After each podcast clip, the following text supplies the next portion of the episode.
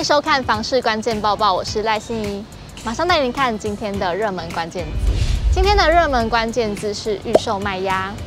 炒房炒到无法无天，政府不断的祭出一些打炒房政策，再加上升息的影响，很多投资客都已经决定不玩了，他们现在要把手上的预售屋案件给抛售出去。根据永庆房产集团统计，二零二一年十一月至二零二二年四月初，整体预售屋转售数量暴增三千四百件。都会地区卖压以桃园市增加三十六 percent 最沉重，其次是台中市三十三点四 percent，高雄市三十三点一 percent。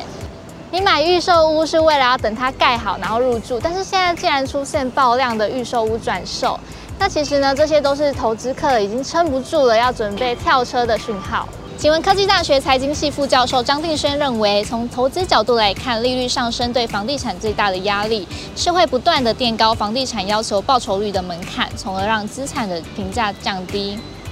对于线下情况，房产专家 Sway 也建议民众可以选择成屋物件，像是超过五年的新古屋，因为屋主当初的入手价格成本较低，透过跟屋主协调，有机会能谈到较划算的价格。另一方面，刚完工的新成屋也有比较多的楼层、房型、方位等选择。今天的精选新闻带你来看到买房子楼距有多重要呢？会影响什么呢？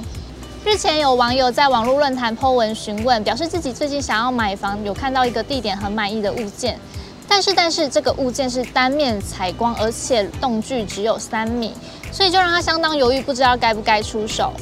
这则贴文一出，就有很多网友指出，这个物件有两个很大的致命伤，分别是采光以及隐私性的问题。景文物业管理机构董事长郭继子提醒，动距越小，不仅光线、空气品质都会受到影响，安全问题更是令人堪忧。因此，买房时要特别留意不合格的房子，尽量避免，以免花大钱后才来后悔。紧接着带你来看到的是，又有一间店因为疫情的关系要结束营业了。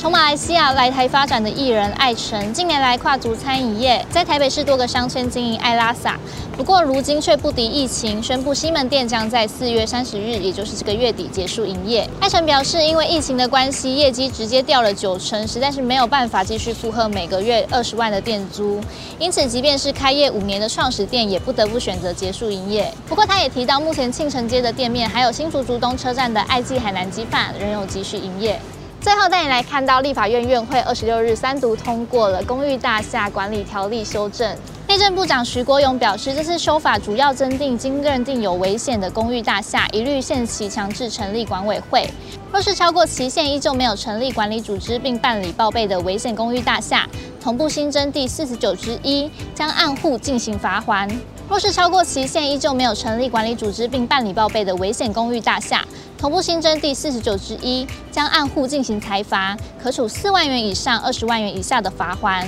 并限期办理，届期仍未办理者得按次处罚。今天的买房卖房，我想问，有网友在社团中提问：公务人员办信贷跟房贷，在哪一家银行利率比较低呢？就有内行人解答，公教人员信贷通常利率会落在一点七 percent 到三点五左右，而且因为是信用贷款，没有抵押物，行库会怕到时候有难以受偿的可能。所以可贷的金额和年期都不会太高。房贷的话，目前最低的是一点五六 percent，因为有抵押物，可贷金额会依照房屋建价金额的不同，能贷到的钱就会比现贷高得多，而且年期也会比较长。同是公务人员的民众就解答说，他自己的信用贷款是贷到三 percent，房贷则是一点五六 percent。也有网友回应，房贷的话，台湾银行或是中信都可以去问，利率都还不错。以上是今天的房事关键报报。你还想看更多的精选新闻吗？不要忘记帮我点开下方的链接哦！我们明天见。